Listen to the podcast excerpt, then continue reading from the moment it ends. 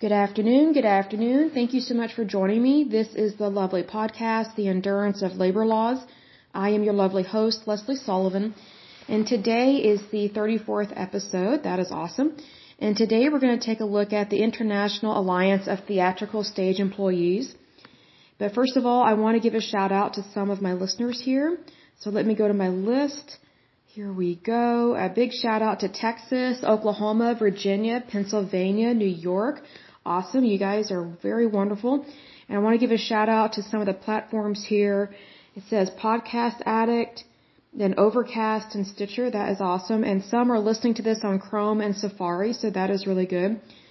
So that's what I love about analytics is it tells me where all people are listening from. And then there was one podcast people were listening from Alexa and a couple other ones that I didn't know that you could listen from Alexa because I don't have Alexa.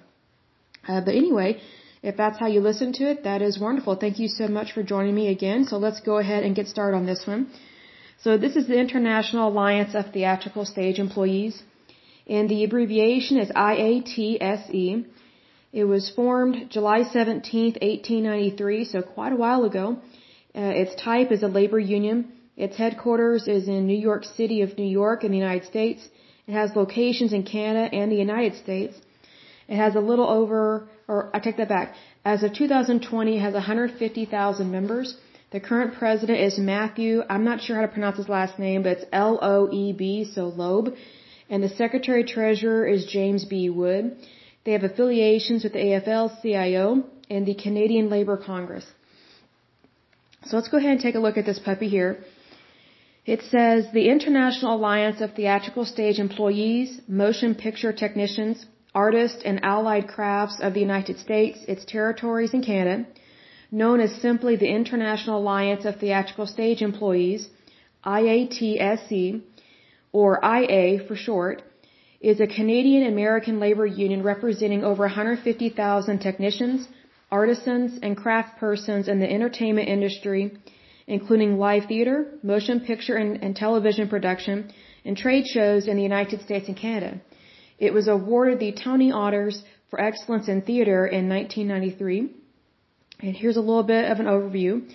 It says IATSE was founded in 1893 when representatives of stagehands working in 11 cities met in New York and pledged to support each other's effort to establish fair wages and working conditions for their members. IATSE has since evolved to embrace the development of new entertainment media, craft expansion, technological innovation, and geographic growth. Today, IATSE members work in all forms of live theater, motion picture and television production, trade shows and exhibitions, television broadcasting and concerts, as well as the equipment and construction shops that support all these areas of the entertainment industry. IATSE represents virtually all the behind the scenes workers and crafts ranging from motion picture animator to theater usher. During a period when private sector union membership has been in sharp decline, IATSE has continued to grow. Since 1993, IATSE's membership has increased from 74,344 to 150,000, which it attributes to its willingness to adapt its structure to protect traditional jurisdiction and accommodate new crafts. This next section goes a little bit more into detail about the history. So this is going to be uh, from the years um, let's go start from the years 1886 uh, to 1987. In 1886, members of the Theatrical Protective Union of New York went on strike in New York City. After producers filled the positions of strikers with less skilled strikebreakers, actors refused to work due to sets falling apart. With the support of the actors behind the strikers, they succeeded in most of their requests. In 1893, representatives of stagehands from 11 cities met in New York to discuss working conditions for their peers. They vowed to support each other in the effort to create an industry that would allow for fair wages and better working conditions. On June 17, 1893, the representatives officially formed the National Alliance of Theatrical State, or sorry, Stage Employees. In 1895, quote, Home Rule was established. The alliance defined Home Rule as 22 New York theaters for New York local members, Chicago theaters for Chicago and so forth, and no other members of locals allowed to work within the jurisdiction of other locals without their consent. The Los Angeles Theatrical Workers Union, which had independently formed in 1891, joined NATSE in 1896. By 1898, the NATSE had welcomed two Canadian locals into the alliance, Montreal Local 56 and Toronto Local 58. In 1902, the alliance adopted international into its title. In 1912, the union began a system that allowed individuals traveling with attractions to send basic information such as the size and length of time the local crews would be needed ahead to the next destination. This assured that there would be enough people to staff each theater and helped ensure these were union crews. The system is still in process today and is referred to as the yellow card system. IATSE was quickly becoming the preeminent theatrical union in North America after the Canadian Department of Labor listed theatrical locals in New Brunswick, Quebec, Ontario, I'm not sure how to pronounce this, but Manitoba, uh, Calgary, uh, I think it's Saskatchewan, and Vancouver in 1928. My apologies for not pronouncing those correctly if those were wrong. In June 1933, President Roosevelt signed legislation into law affecting all U.S. workers, the National Recovery Act, creating the National Recovery Administration, also known as the NRA, the NRA's first mission was to create a uniform system of codes to cover all of industry in the United States. For months, the Alliance participated in hearings to create an industrial code for the entertainment industry. Eventually, four different codes were established. Code of Fair Competition for the Motion Picture Industry, Code of Fair Competition for the Legitimate Full-Length Dramatic and Musical Theatrical Industry, Code of Fair Competition for the Burlesque Theatrical Industry, and the Fair Code, or sorry, the Code of Fair Competition for the Motion Picture Laboratory Industry. The NRA shortened working hours to spread the work around and set the first minimum wage level for stagehands. In 1938, the Fair Labor Standards Act was passed, including a provision that required studios to rearrange production schedules to fit the agreed upon 44 hour work week to be reduced for 40 over the following three years. In 1940, the Canadian Picture Pioneers Organization was formed, quote, dedicated to the support and well-being of all members of the motion picture industry in Canada. The next section is entitled Corruption in the Early 20th Century. During the early 20th century, organized crime gained influence over parts of IATSE in collusion with employers. In June 1934, IATSE held an election with only one person running. The election was rigged by the soon to be elected President George Browne. The other two opponents in the running suddenly dropped from the race after death threats were received. Billy Bioff, another Chicago gangster, was instantly elected Browne's personal representative. Later that year, Bioff went to Hollywood on behalf of IATSE. He used violent threats to discuss a private and limited contract with studios. These contracts included weak contracts and high dues. The studios liked the protection against the union. In 1941, Bioff and other mobsters were charged with corruption, leading to union members attempting to remove them from power in IATSE. However, the International Alliance of Theatrical Stage Employees remained corrupt and reverted to fraudulent negotiating practices. Some resources suggest that in the later years, IATSE was more interested in breaking strikes than winning them. This next section is 1988 to current. On November 6, 1996, the AICP, Association of Independent Commercial Producers Inc., and the IATSE signed the first ever agreement between the two organizations. The agreement established the wages and working conditions applicable to motion picture and television production technicians and artisans employed in the production of television commercials and was intended to recognize and address the special needs of the television commercial production process. In 1998, the union's name was lengthened to the International Alliance of Theatrical Stage Employees, Motion, or sorry, Moving Picture Technicians, Artists and Allied Crafts of the United States, its territories, and Canada, while maintaining the existing acronym. In the same year, the five departments were established stagecraft, motion picture and television production, organizing, trade show and display work, and Canadian affairs. In 2011, the communications department was established, and in 2012, the organizing department was folded into the stagecraft department, and two new departments were established, education and training and broadcast. In 1999, IATSE established the IATSE Political Action Committee, a federal political action committee designed to support candidates for federal office, for federal office who promote the interests of the members of the IATSE and its locals and to support a federal legislative and administrative agenda to benefit those members. In 2001, IATSE changed the word employees in their name to employees to reflect modern spelling. Previously, there was only one E in that word. Now there are two. The Labor Education Assistance Program, LEAP, L-E-A-P, was launched in 2009, which would pay tuition for labor studies courses taken by its local union officers. Following LEAP, the IA established the Training Trust to provide training opportunities in the areas of safety and skills development for IATSE members. The next section is about the 2021 strike that was averted.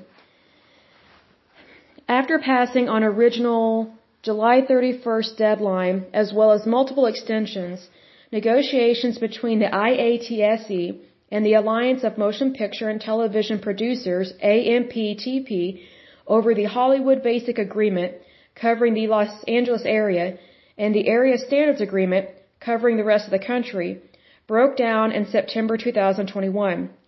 The IATSE demands include higher minimum wages, a minimum time period between the end of one day and the start of another, an end to the current classification of streaming as new media with lower minimum wages, and measures to dissuade studios from skipping breaks for meals. Meanwhile, a trend towards production of both shorter seasons and fewer seasons overall has resulted in shorter production schedules and fewer chances for promotions. The hashtag IA living wage has gained traction with a public call for a $25, sorry, it goes from $25.08 to $25.95 minimum wage. On September 21st, the IATSE announced a nationwide strike authorization vote. Each local needs to reach a vote threshold of 75% yes for approval. The Los Angeles Times noted that in the wake of the COVID-19 pandemic and its effects on film and TV production, the unions were in a strong position. And that was spoken from, I guess, Paul Krugman of the New York Times. Um, he said that the seller's market in labor has also emboldened union members who have been much more willing than usual to go on strike. I'm kind of surprised they would go on strike when people are out of work and need jobs. I, I'm kind of concerned about that, me personally, because in Oklahoma, we've got a, a, a slight problem. It's not huge, but we have a problem with people not going back to work. They want to live off of that unemployment check. Well, that greatly causes inflation and the reason why is because it's the employer that plays that pays the unemployment insurance. So whatever that interest rate is or percentage I should say is, it has gone up astronomically at least here in Oklahoma. I don't know how that has affected other states, but our unemployment um, rate that the employers pay in terms of that insurance it's doubled and tripled and quadrupled because people have refused to go back to work. And what people may not realize is that even if you are receiving an unemployment check, you still have to pay taxes on that. So you're still taxed because it is still seen as income. So I'm surprised that with so few people wanting to go back to work, I'm surprised a union would go on strike because I would think that they would have the ability to have way more work and way better wages because it's a workers market right now, not an employer market. So I'm kind of confused a little bit by the whole strikes are doing better right now. I, I don't think that would be a very smart idea because also it will cripple your, your economy. It will cripple your country because here's the thing, with all these other people not working that are not unionized, employers can't really pay, cannot really afford to pay union members what they're going to get paid, especially if it's a dramatic increase. Like you, you don't go asking for more money when there's less money in the pool, if that makes sense. Like you gotta be careful where you dive into. Because if there's not enough money in the pool, you're gonna be diving into the shallow end as opposed to the deep end. So they kind of need to be smarter about this. It goes on to say the board of directors of the Editors Guild, IATSE Local 700, quote, voted unanimously to recommend that guild members vote yes in favor of a strike authorization vote. Similarly, the National Executive Board of the International how you pronounce that? Cinematographers Guild, IATSE Local 600, voted unan- unanimously in favor of authorizing a strike. Nationwide strike authorization votes were held from October 1st to October 3rd. IATSE members voted 98.68% in favor of authorizing a strike, with ballots cast by 89.66% of, el- of eligible voters. Afterwards, on October 4th, sorry, my accent, IATSE President Matthew Loeb said, I hope that the studios will see and understand the resolve of our members the ball is in their court. The AMPTP said in a statement that it remains committed to reaching an agreement that will keep the industrial the industry working. Here's the thing. If people don't want to work, then you're not going to have an industry that's actually working. Your industry is actually going to fail and also whatever you produce is not going to be the best thing that you can produce because you don't have your cream of the crop workers working because they are refusing to work. So if these people are refusing to work, especially if they live in California and in LA or San Diego, but particularly LA, I don't know how they can still have a house or have utilities because it's so expensive to live out there. And if they're not bringing in a daily wage, that's a big problem.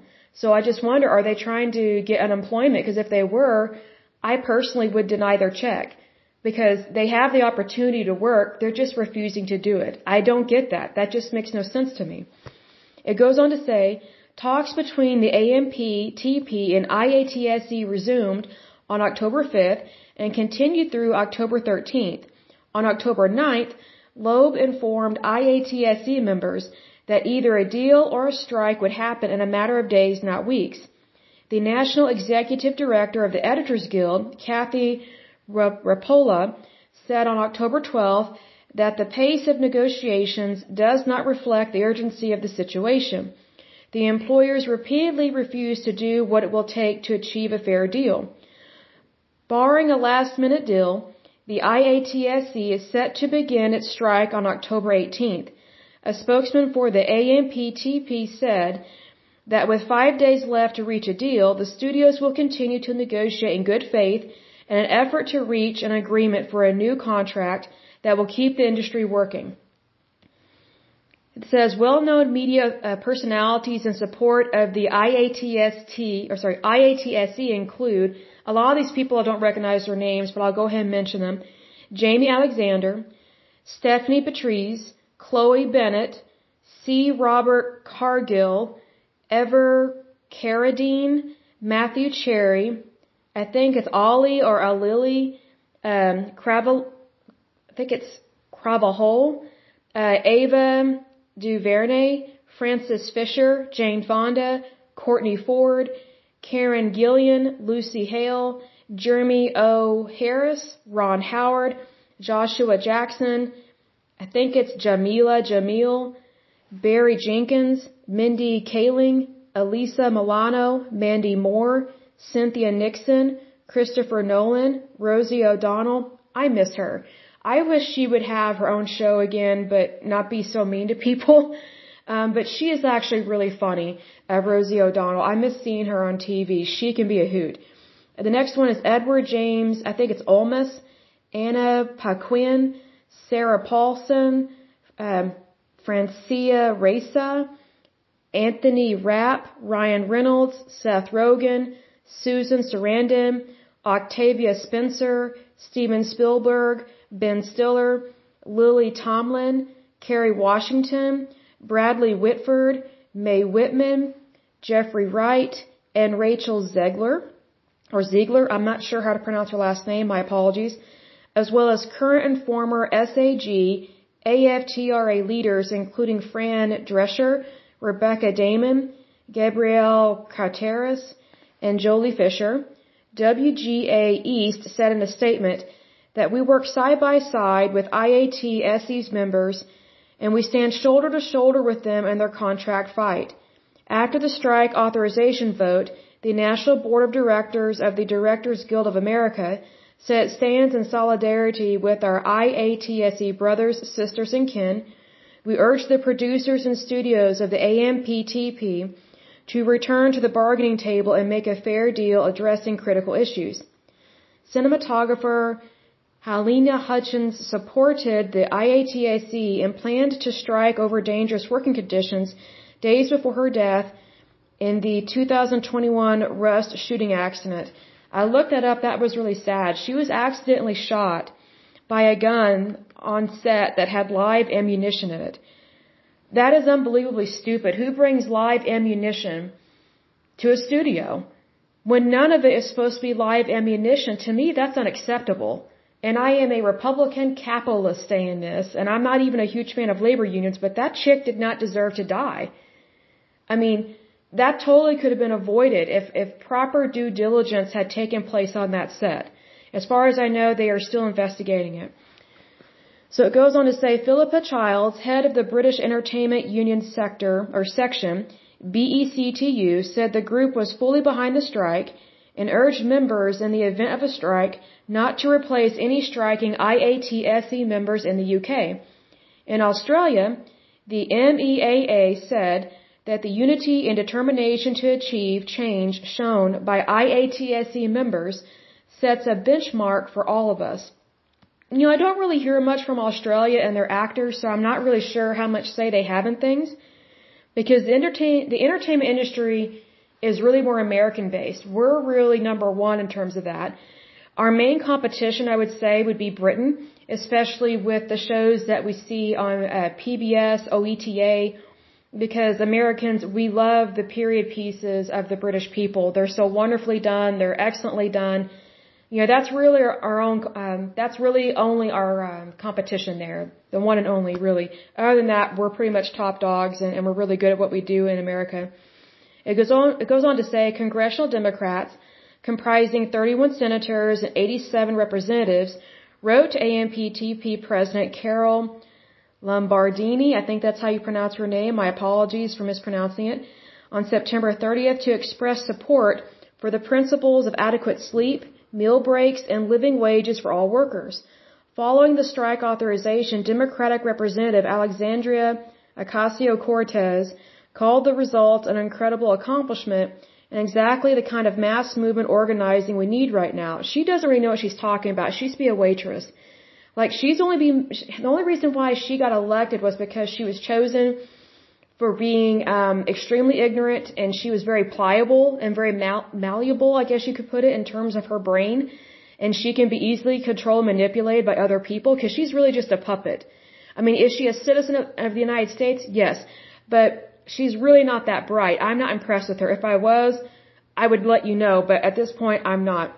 And the fact that she's all for mass movements, that tells me right there that she's a crazy liberal nutbag because she has caused a lot of problems with with. Uh, I was going to say her mouth, but she has uh, every right to speak by all means because we have freedom of speech. It's just I get concerned with people like her because she's incredibly ignorant about the Constitution of the United States. She doesn't understand states' rights. She also doesn't understand the rights of individual citizens because yes, we are a country, but we are also individual citizens as well. So she lacks a lot of common knowledge and she lacks a lot of uh, common sense. But unfortunately, money can buy power and unfortunately, whoever is backing her with the millions of dollars and helped to get her into office, um, unfortunately, whoever was backing her has a lot of power and has a lot of money, so they can put whoever they want in there as a puppet. So that's just kind of how that is. Goes on to say, Senator uh, Raphael Warnock, a Democrat of Georgia, tweeted that IATSE workers are integral to Georgia's economy and I support their fight to push for fair wages and benefits which they deserve. You know, IATSE, from what I understand, their their main group is in California because that's where the motion picture industry is. Georgia isn't really relevant. Do they have locals out there? I'm sure they do, but you know, I just kind of feel like he's this guy's trying to grandstand and make it seem like he's uh, kind of like, oh, I'm involved in it too. Hear my voice, kind of thing. But yet he he he's really a nobody in terms of IATSE. I mean, yes, he is a you know a senator, but other than that, he's not really involved in this industry whatsoever. So I kind of don't really care much whenever someone starts saying, "Oh, I agree with this" or "I disagree with this," but yet they're not involved in the actual organization and they don't even live out there. They don't even understand the industry. Georgia is completely different than California, and um, it's just two totally different economies. So it, it really doesn't make sense that he would say that IATSE workers are integral or integral to Georgia's economy when they really have nothing to do with each other. I think this is just a Democrat grandstanding as they usually do, and I'm not impressed with that at all. If it was relevant, I would let you know, but this, not relevant at all. So moving on. A strike would have affected productions everywhere in the United States as local 600, 700, and 800 representing camera crews, editors, and art directors, respectively, are national organizations. However, not all production work would be affected by a strike. IATSE has a separate pay TV agreement in place with various production companies including BET, Cinemax, HBO, Showtime, and Starz. Similar agreements exist for other types of productions including music videos, sports productions, one-off single productions, low-budget theatrical productions, animated works, and AICP produced commercials. I want to take a little bit of a tangent here and talk about BET. I think that's the Black Entertainment Television Station. I've come across that before, and they have some of the most disgusting, degrading shows I have ever seen, and I can't believe that anyone would actually watch that. Um, I thought it was very degrading to African Americans. I thought it was very degrading to African American women. I don't think it's a very positive influence on our culture, our society in the United States. I don't think it helps African American families. I think it idolizes um, rappers and um, it kind of treats women like they're hoes. That's that's what I saw on the on these shows, these different shows.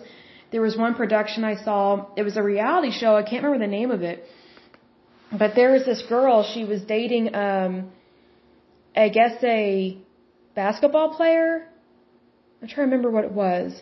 Well, they made it seem like it, it was a reality show. That's the thing. So who knows? It may not have been a reality show now that I think about it, but they try and make it seem like all this stuff is real and normal behavior when it's not. But anyway, the, the show was there is this girl and she's dating this guy who's uh I guess he tried out for a basketball team and he made it but he got her pregnant. And so um he was he was like I don't want the baby. I'm I'm going to be a basketball player. I'm going to be very successful. So he changed his mind and was going to marry her but she went ahead and got aborted. And then there was this other show. This one actually was a reality TV show and there was this um this woman, she's married to this guy.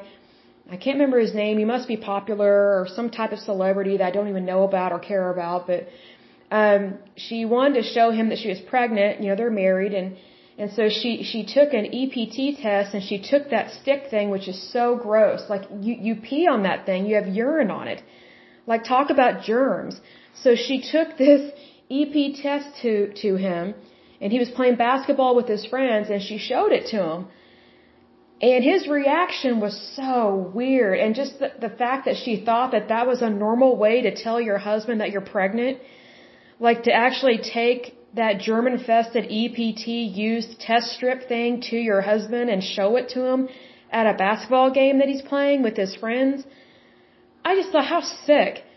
But the, the way that they did it though, they, they glamorized it. Like they made it seem like this is the normal way to let your significant other know that you're pregnant when it's not. Like, I'm not against EPT tests or anything, but you do that, you know, first of all, you do that in the home, but number two, um, you, you keep all that in your house. Like, you, I just thought that was so gross that she's walking around with that. I mean, talk about gross germs, like, I, I was just like, how could how could any woman walk around with that thing when you're supposed to wash your hands after using the bathroom? Like I, I was just flabbergasted. I was like, this television station, th- this show is so wrong for young women to watch. That is not the normal way to let your significant other know that you're pregnant. It, it's just so weird the way our society tries to have um, try and outdo each other in terms of letting their partner know that they're going to have a baby or something. Like, whatever happened to being classy about it and having it be private and not have it on TV and just be a normal family? A lot of these so-called reality shows, it's not reality. It's not real. It's, it's not how normal people behave. It's just so extreme.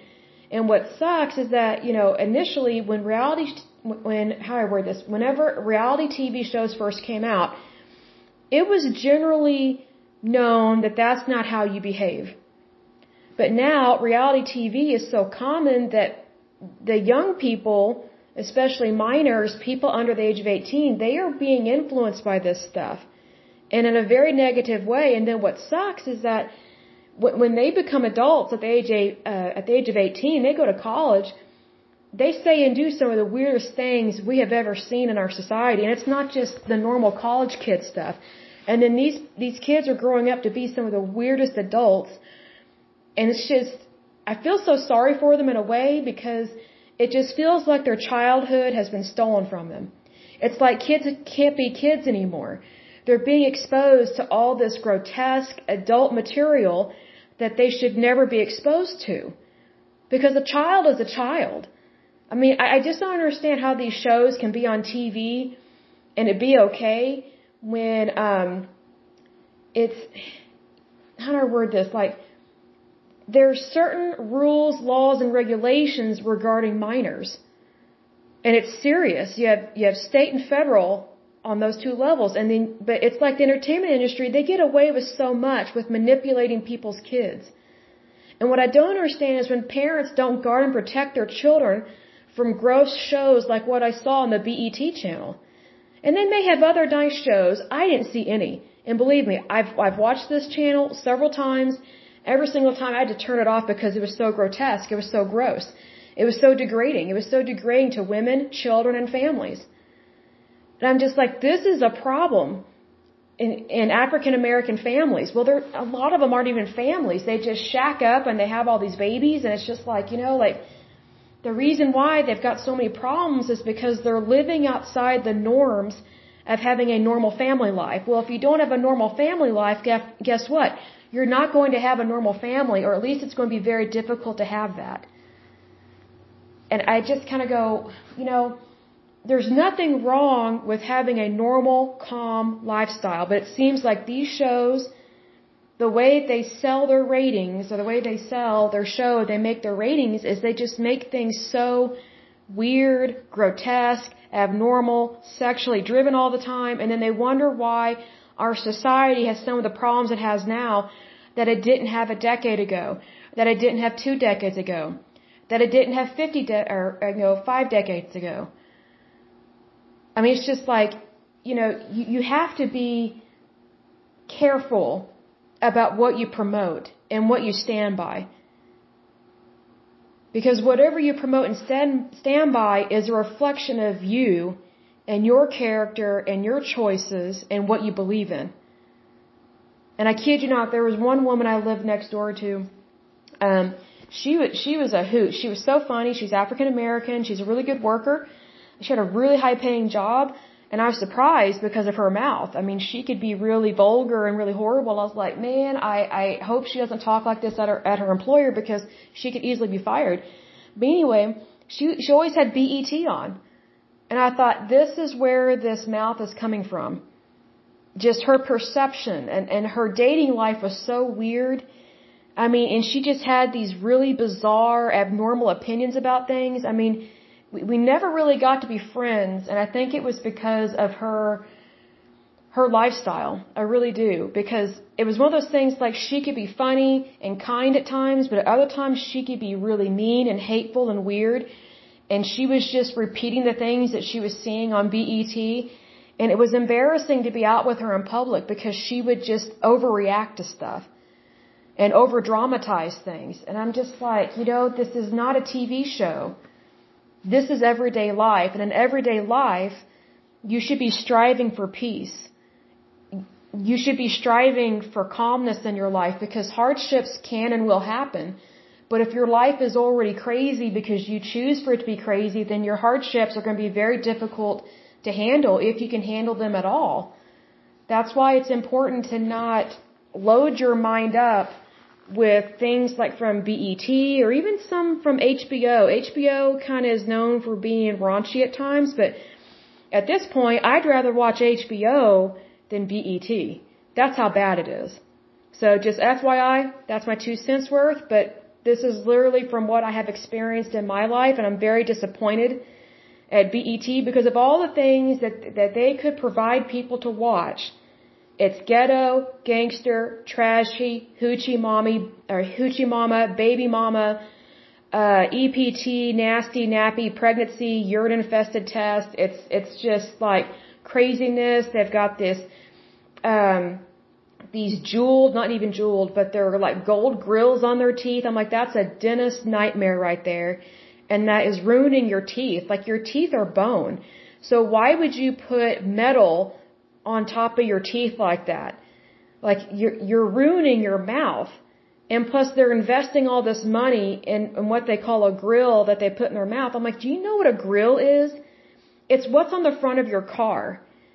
Like, why would you decorate your mouth, your body, with something that has the same name as what's on your vehicle and get splattered with bugs while you're driving down the highway?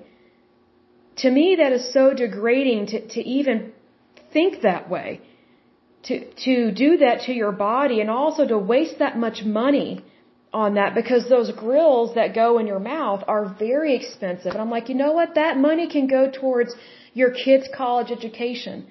That money can go towards your health insurance. That money can go towards your medications. That money can go towards, you know, your car if it's not already pimped out with like really weird rims and things like that. And don't get me wrong, I love rims. There are some really neat ones out there, but there are some really ghetto trashy ones out there.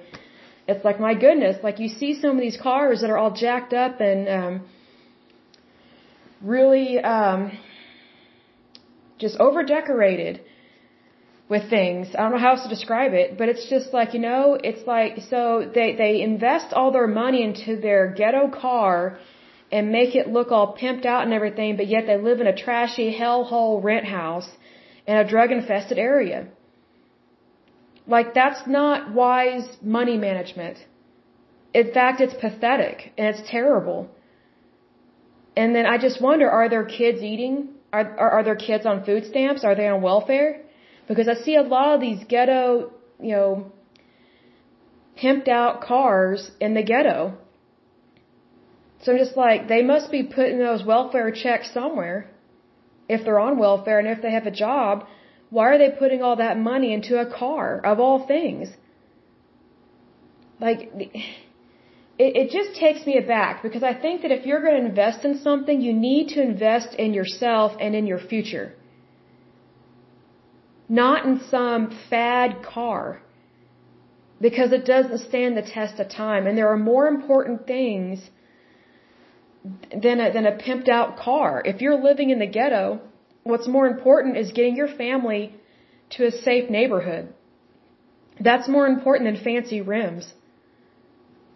I mean, I know I'm probably going to get a letter or an email about this that I'm talking about because people always get irritated when you talk about BET or African Americans or things like that because I'm white, but it doesn't matter. You have to call a spade a spade if I see there are problems within a certain community and they have to be in their in their in their a certain race and it, it just continues on, then you have to call it like you see it. I mean, it would be like if there was, you know, a bad television station that was only geared towards whites and and if it only had really bad white stuff on there, but I can't really think of anything cuz we don't act like that. But um it's one of those things if I came across, just saw something, pornography. I take that back. Let me correct myself. Pornography. Um, I'm very disappointed in our society in that anyone would ever participate in pornography, especially women. I think a lot of them get sucked into it, um, into the sex trafficking trade as minors, and then they get they get converted over into adult porn stars. That's what I think happens with that. But you know, it's still wrong, even though they're adults. And as adults, they're choosing to do that. It's still wrong. It's degrading to women. It's also degrading to men. Like some of the pornography, well, actually all pornography is bad, but, um, I don't think we realize that, you know, regardless of whether you're a male or female, um, if you're just continuously having sex with different people, that is very degrading to your soul and to your conscience because at the end of the day, you have to live with yourself and what you did, whether you got paid for it or not. And, and that just breaks my heart how much money is made in the pornography business and it's really just selling human flesh.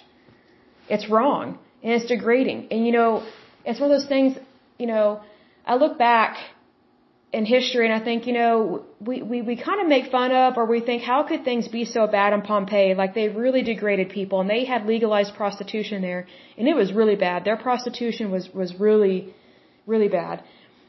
And you know, it, I just find it odd when we start critiquing different civilizations in time in history and how they treat women and how if there's prostitution or if there's slavery, but yet look at the sex trade trafficking that we have, even in the United States and Europe.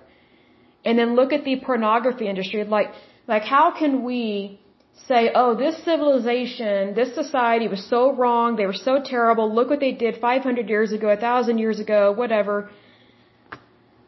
But yet look at what we're doing to our own people and our own society.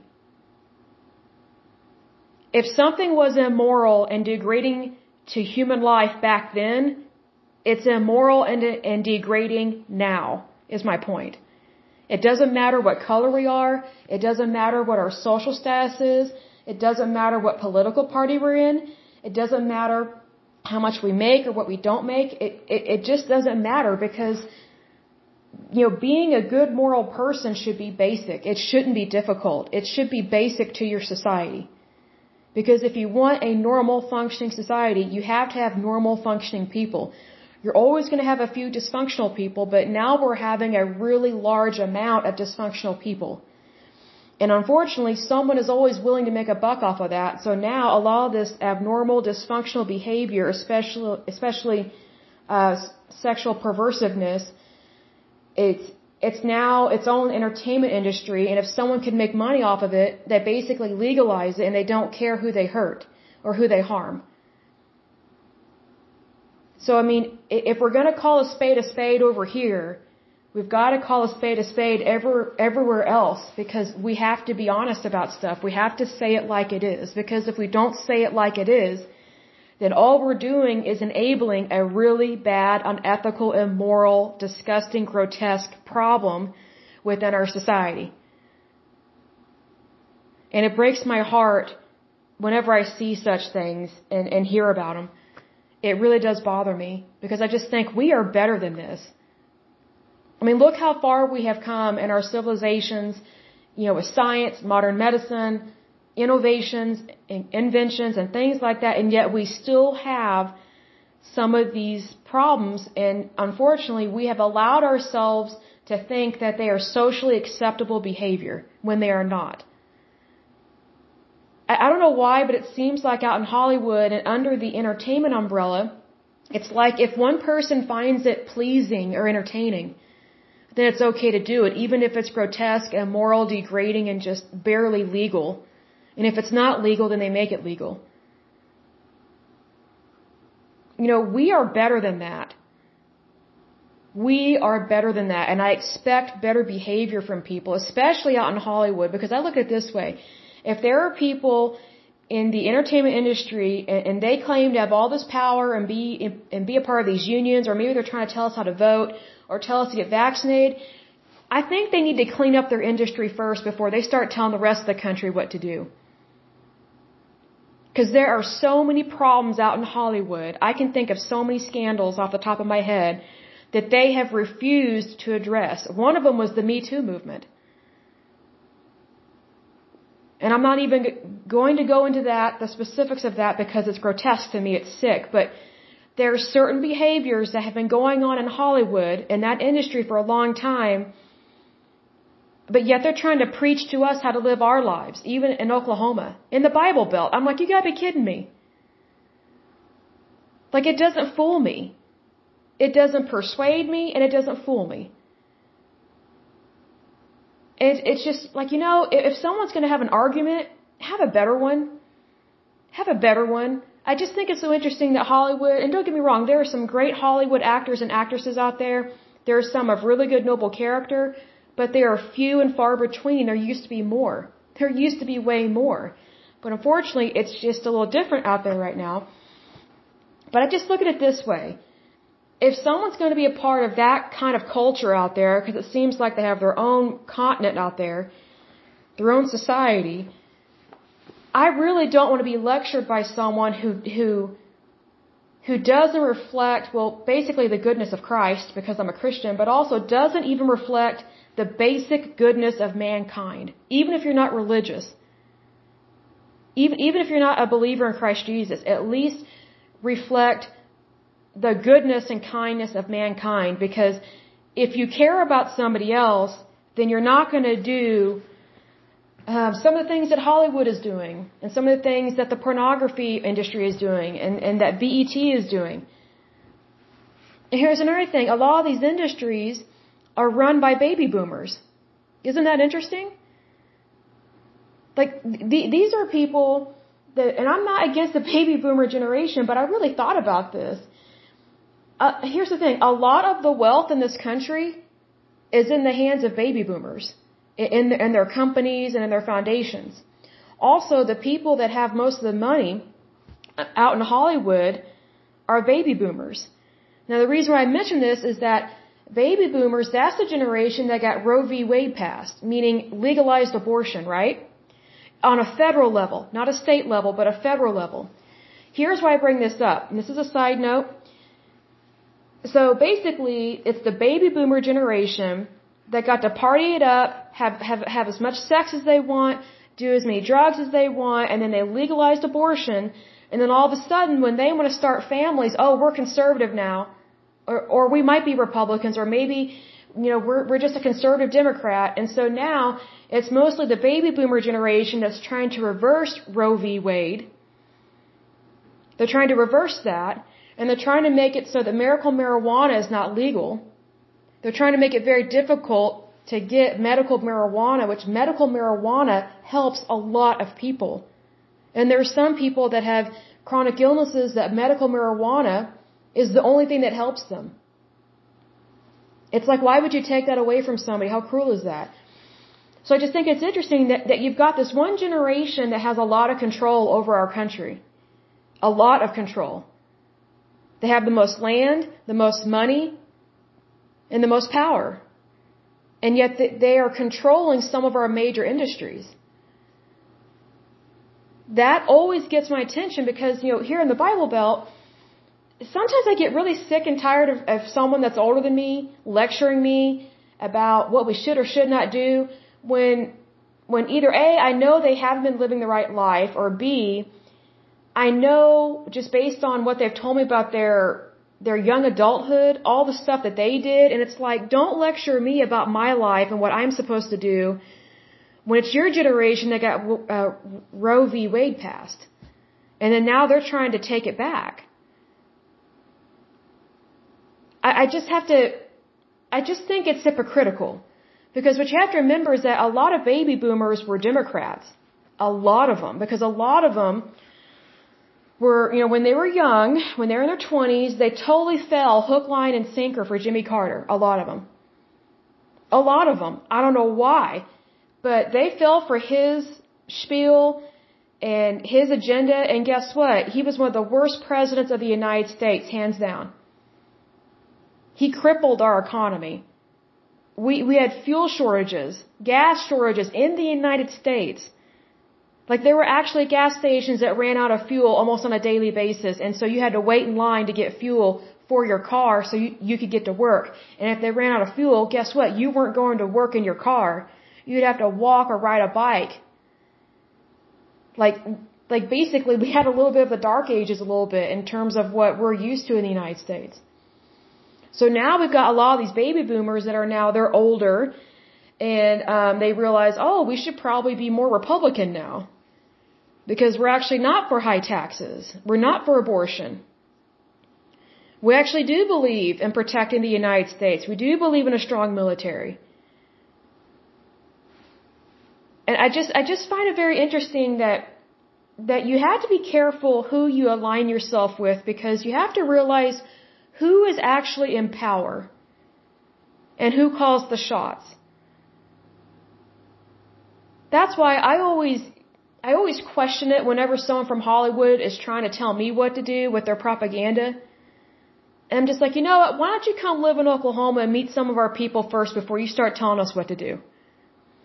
Because we don't live in sunny, beautiful California where there's palm trees everywhere. I mean, it's, I would love to live there. I think it'd be great. But, you know, I don't take advice just from anyone.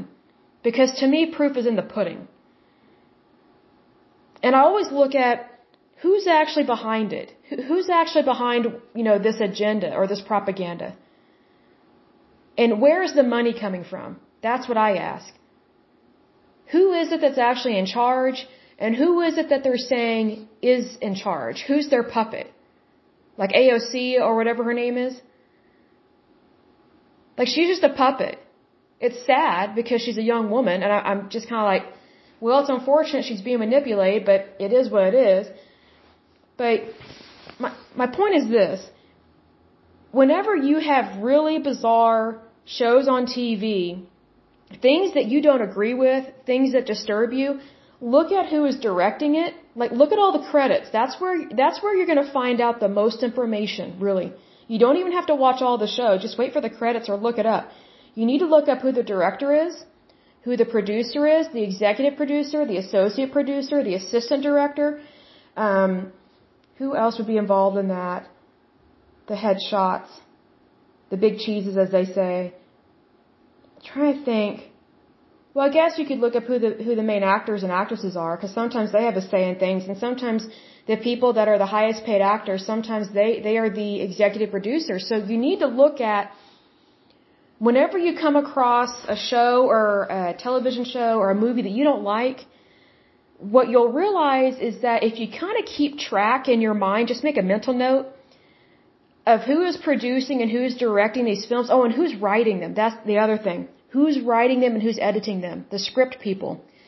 What you'll realize is that the shows that you don't like, those themes, whether grotesque or vulgar or degrading to women, you're going to find that it's the same people that are directing them, producing them, and writing them, and also sometimes acting in them, but especially directing, producing, and writing them. And you'll realize how much power and control they have in Hollywood and how they manipulate people, especially women and children. It's always the women and children that suffer the most whenever there's a power struggle. That's just how it is. I'm not pulling the girl card. I'm not pulling the feminist card. That's just a fact. That's just how it is. And if it wasn't like that, I'd tell you straight up, because if you've been listening to these podcasts long enough, you will know that I'm very blunt and I just say it like it is. And I don't edit these. I'm just talking straight to you. I don't go back and delete anything. Like if I don't like a podcast, it's usually at the beginning. Like if I don't like how I worded something, I just delete the whole podcast and it's usually like only five minutes. And then I restart and I just go from start to finish. I don't edit any of this. None of it. It's straight from the heart, straight from the soul, and also from my common sense and the knowledge that I have. And if I don't know something, I literally say, my listeners, I don't know what this is. I'm not knowledgeable on this or I don't know how to pronounce this, but this is what it is. But when I do know something, I think you can tell by the tone of my voice when I'm very passionate about it and I'm very serious about it because I believe in, in the value of human life and of people's hopes and dreams. And that's not just a, a fluffy thing to say, it's a real thing to say because if people do not have hope, then they will not fulfill their hopes and their dreams and they will not believe that they have a destiny to accomplish something great in their lifetime. And to take that away from anyone in any way is a crime. It may not be state or federal, but to me that, that's a crime against humanity to do that to somebody. And so whenever you have directors, producers, actors, or even people that are writing the script, whenever they are continuing to put out just grotesque, nasty, degrading, vulgar, horrible things out on media, any kind of media platform, whenever they continuously do that, that is their agenda and it is a horrible agenda. And you know what we should all do? Turn off the TV. Because here's the thing, I've learned that writing a letter of complaint doesn't really do very much unless you have a bunch of initials behind your name. Or unless you own a foundation. So I've learned number one, I pray about. Number one, I lift it up in prayer. And I find something better to watch. Or I actually turn off the TV and I go outside and I go hiking, I go biking, I go walking, I go be a part of society. I go be a part of something that I actually want to be a part of. Because see, here's the thing. The more garbage you watch and allow to plant seeds in your mind, the more you're making that your society as opposed to your real society that you are a part of, that you are supposed to be kind of commanding. I don't know how to describe it, but you know, if you're wasting your time on garbage, then you're not living your best. And living your best is getting to know people, talking to other people, talking to your fellow Americans, talking to your fellow citizens, talking to the stranger, you know, talking to a visitor. You know, maybe even getting to know undocumented workers and figure out, hey, why are they here? Did they leave some hostage situation? You know, are, are they starving? Do they need water? Do they need food, water, shelter? What do they need? Do they need a lawyer? You know, that's what I mean by commanding. I don't mean that you go out there and act like a commander. I just mean that you take ownership of your life. Because if all you're watching is garbage, then you're not taking ownership of your life and you're allowing these bad people in Hollywood that don't really value human life, you're allowing them to suck you dry of your life and your ambition and you will not fulfill your destiny as long as you are letting garbage into your life. Because you know where garbage goes? It goes in the garbage can and then the city comes and picks it up and they put it in the landfill because that's where it belongs. It doesn't belong in our house. It doesn't belong in our brain. It doesn't belong in our mind, our heart, our soul. Nowhere. And I say this because I had to draw a line in the sand on what do I think is appropriate to watch. Because I used to just watch almost anything or everything. It didn't matter if it was rated G, R, X, whatever. I mean, except for pornography, I, I never got into that because it was it was it was too much for me. I couldn't do it. Could not watch it. It just was too repulsive to me. But then I thought, you know, maybe I need to be be more diligent about what I'm allowing into my mind. Because there's some things I don't ever want to remember again. It's like a bad memory. Well, that's what watching garbage is. It, it becomes a memory. Like your brain, I don't know if you realize this, and this is another side note, but your brain is beautiful. The human brain is more powerful than any computer on the face of this earth. And one of the amazing things that we have in our brain is the ability to memorize almost anything and everything. And it is categorized in our brain, in our memory, and it's almost like put in a file. That's the best way I can describe it.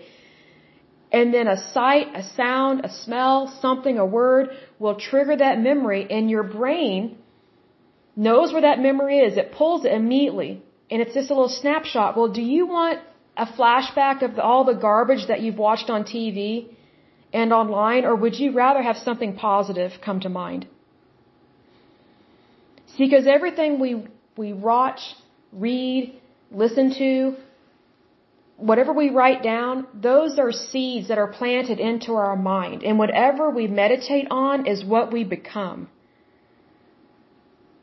So I say focus on the good. That doesn't mean that your head is in the sky and you're just on cloud nine all the time or whatever that number is that they talk about and that it's just all puppies and kittens all the time. We know life's not like that. What I'm talking about is more or less guarding and protecting your heart and your mind from bad things that we're not supposed to watch, see, or participate in. Because we have better things to do with our lives.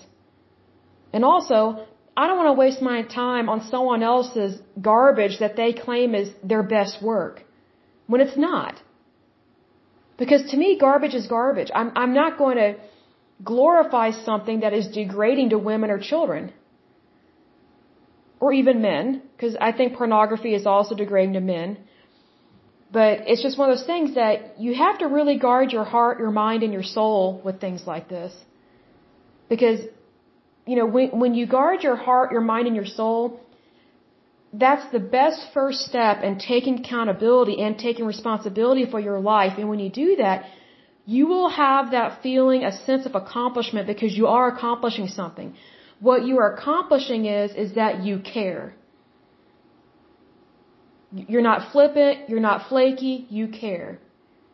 Because I've learned that when people really care about themselves, they really care about other people. It's not arrogance. It's not pride. I'm not talking about getting your nails done or, or your hair, you know, the, the most expensive weave or wig or whatever. I'm not talking about that. I'm saying that when you care about yourself as an individual, uh, the stuff on the inside, the, the, the, the stuff that's not tangible, like your heart, your soul, your spirit, what makes you you? When you care about those characteristics and attributes about yourself, then you will see the best in other people.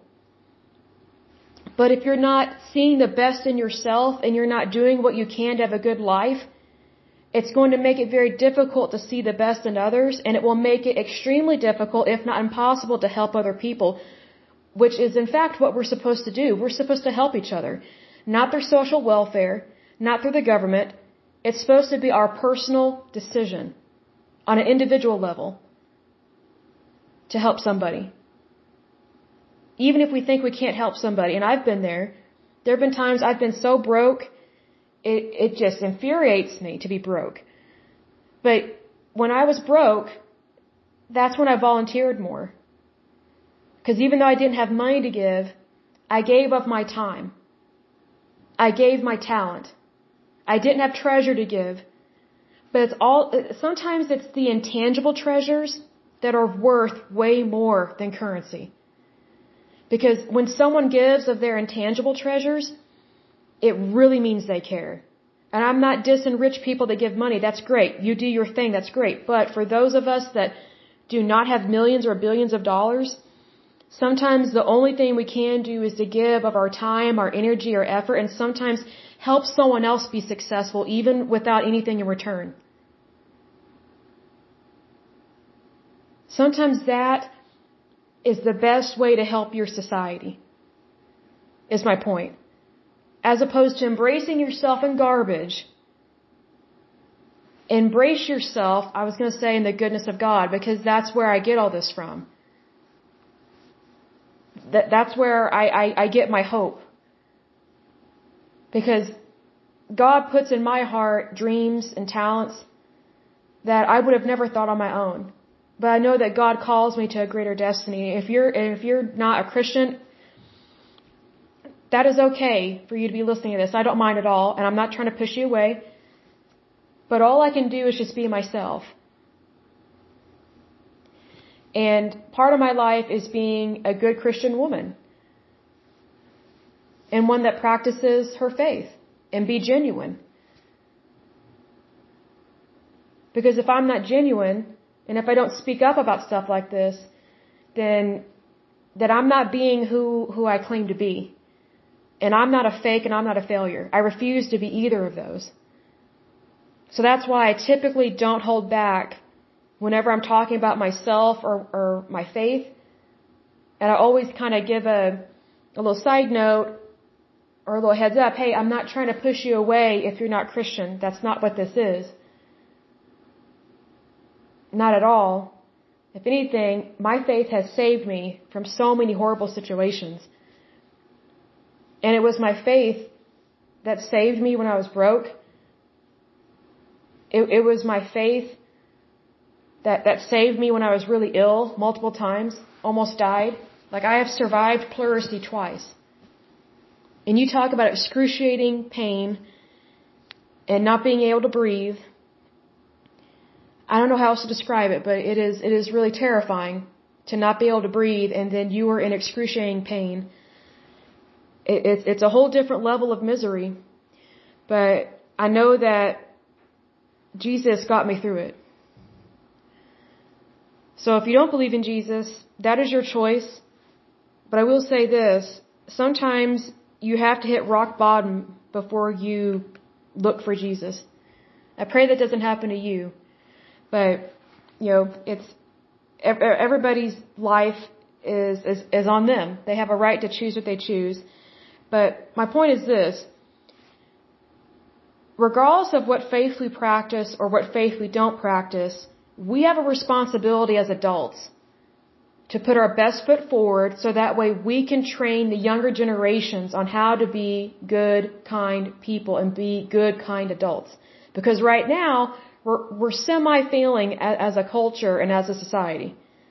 Because we're allowing garbage and muck to be on TV, in television, on mo uh, motion pictures, online, on Netflix, all this stuff and, you know, that, that pendulum eventually swings back and will slap you in the face. I pray it doesn't happen, but that's how pendulums work. So just be mindful of that. That's really all I can say about that. Side note, but that's just what that is. But anyway, um, it goes on to say, Broadway shows would also not be affected, and neither would post-production work for certain companies including Skywalker Sound, Tyler Perry Studios, he has a really good book. I think it's called Higher Calling. I think something. I'll have to look it up, but he has a really good book, and he was on uh, Joel Osteen's show, really good. And then Vice Media.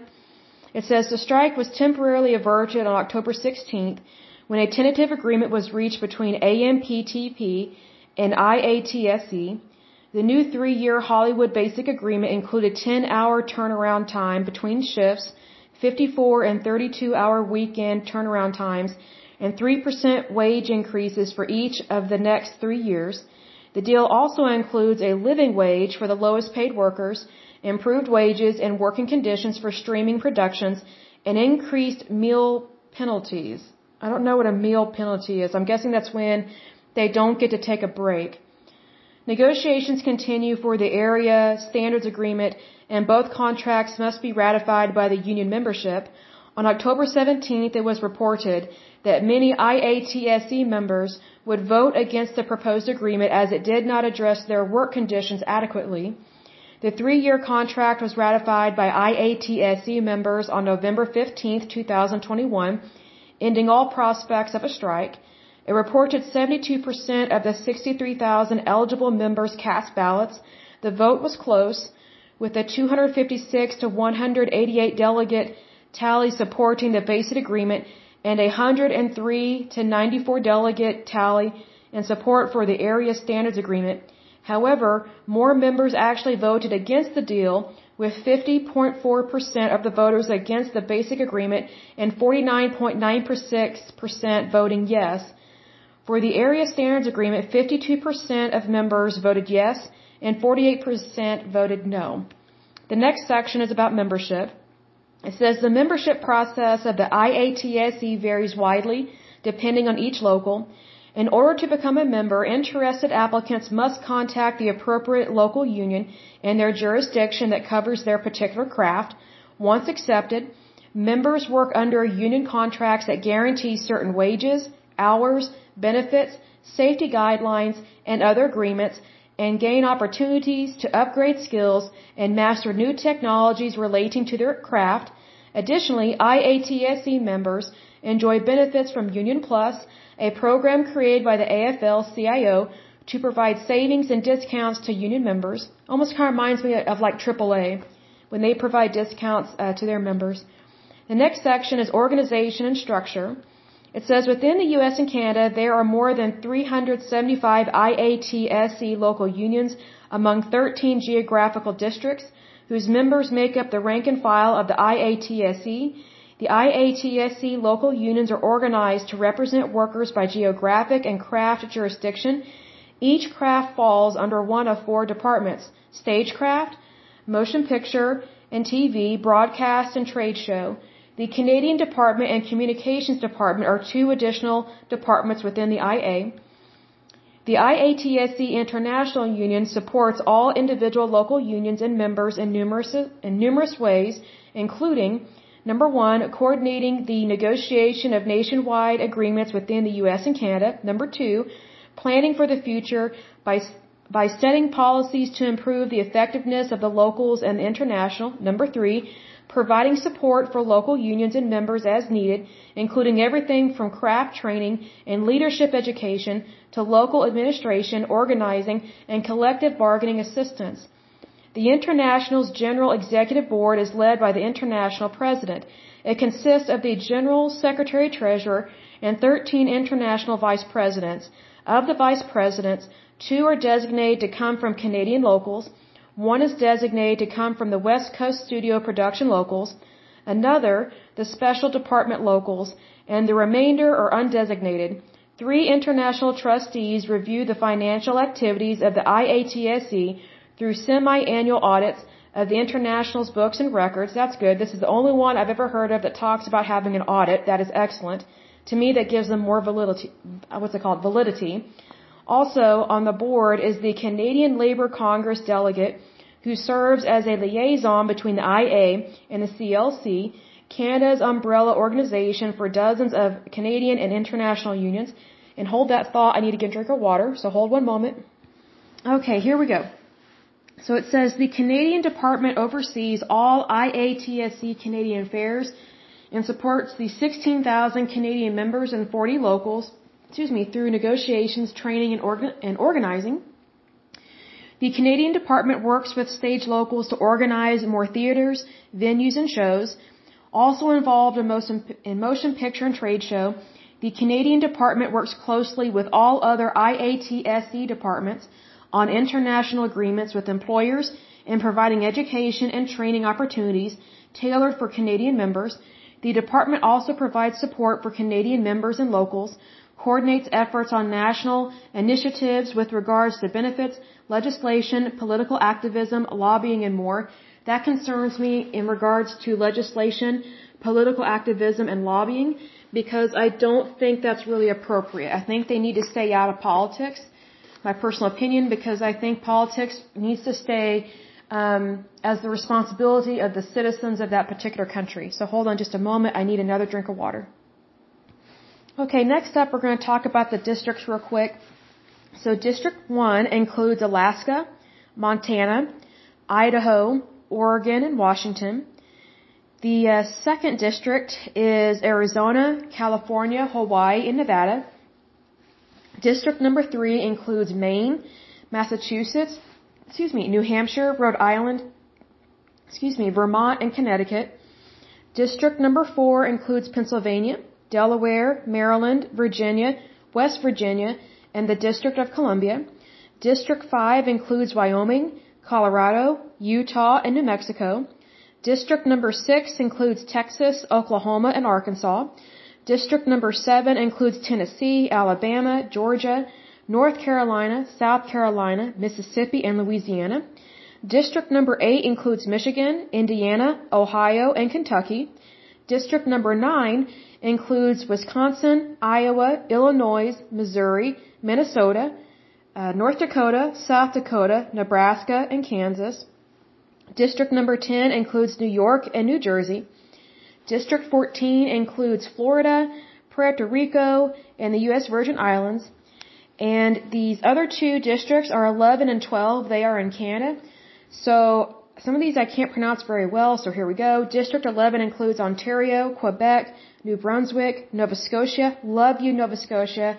I've been to see you. Oh, and then Prince Edward Island. I love you. Um, I've been there as well.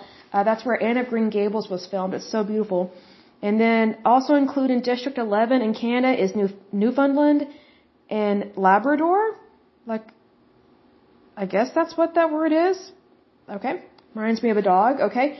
Um, District 12 is Manitoba. Oh goodness. I can't I can't always pronounce this. Saskatchewan, I think, Alberta, and then British Columbia. And then it talks about local unions. So it says each local functions uh, autonomously, maintain their own constitution and bylaws. That's good because that tells me they care about the individuals. And it says here, maintain their own constitution and bylaws, elections, dues structure, membership meetings, and more. Locals negotiate labor contracts regarding wages, work rules, and grievance procedures, They also provide services for their members by administering health and retirement funds. That's good. And providing training and education. I like that as well. The IATSE local unions work for the interest of their membership while also representing the overarching goals of the IATSE International. I hope that doesn't mean that their monies all go to that because I think they should remain local. So the first one we're going to talk about is stagecraft. It says stagecraft members work in venues that include Broadway theaters, opera houses, dance centers, regional theaters, seasonal outdoor amphitheaters, arenas, concert halls, parks, television awards uh, venues, and stadiums. Additionally, the front of house workers, press agents, house managers, and other employees working in the business side of the venue, not the creative technical side, um, may also be represented by IATSE.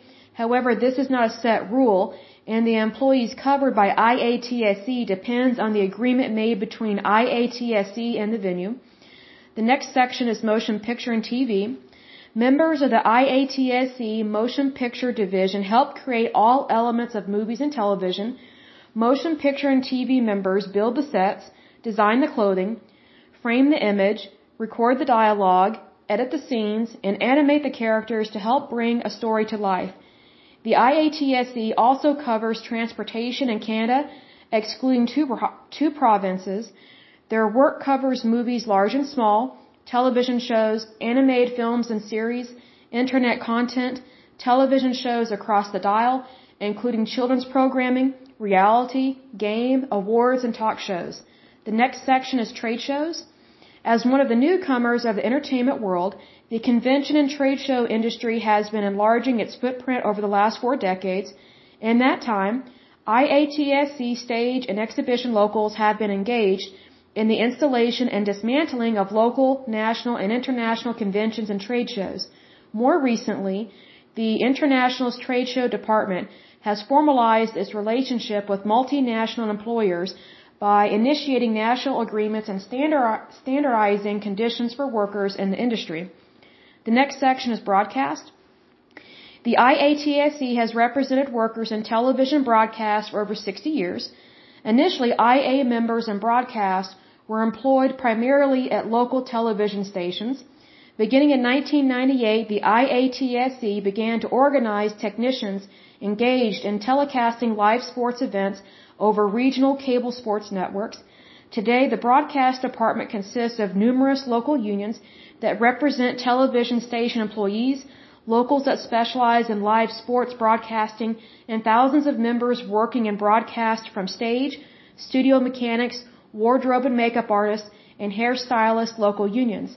Broadcast technicians include technical directors, audio technicians, camera operators, video technicians, capture playback operators, editors, graphics artists, and utility technicians. That's really neat. I didn't realize all of those were included in that.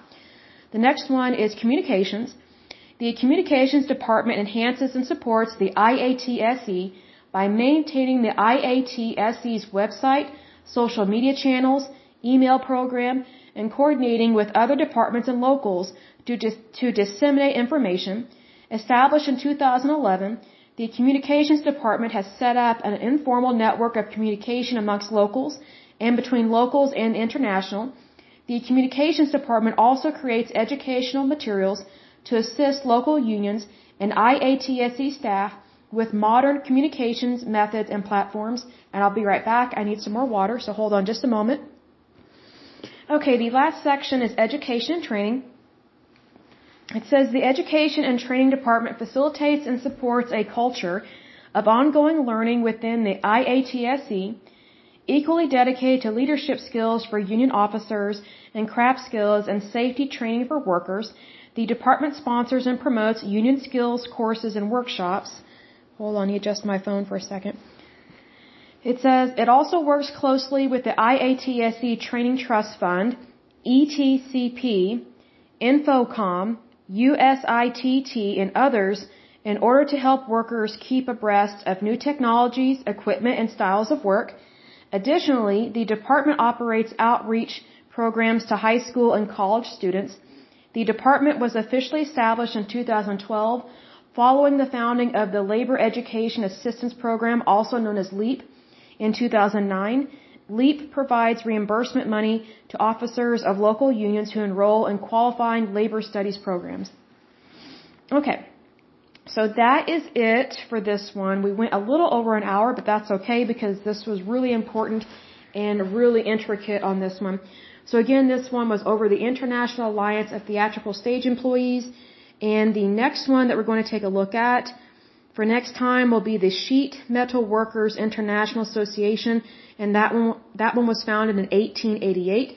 Again, an old one. Those are really good and really fascinating because they usually have a very, um, very much a unique and kind of a, a prosperous history. And I don't always mean in terms of monies, but it's just that they have so much there um, to learn from, so to speak. So until next time, I pray that you're happy, healthy, and whole, and that you have a wonderful week and a happy new year. Thank you so much. Bye bye.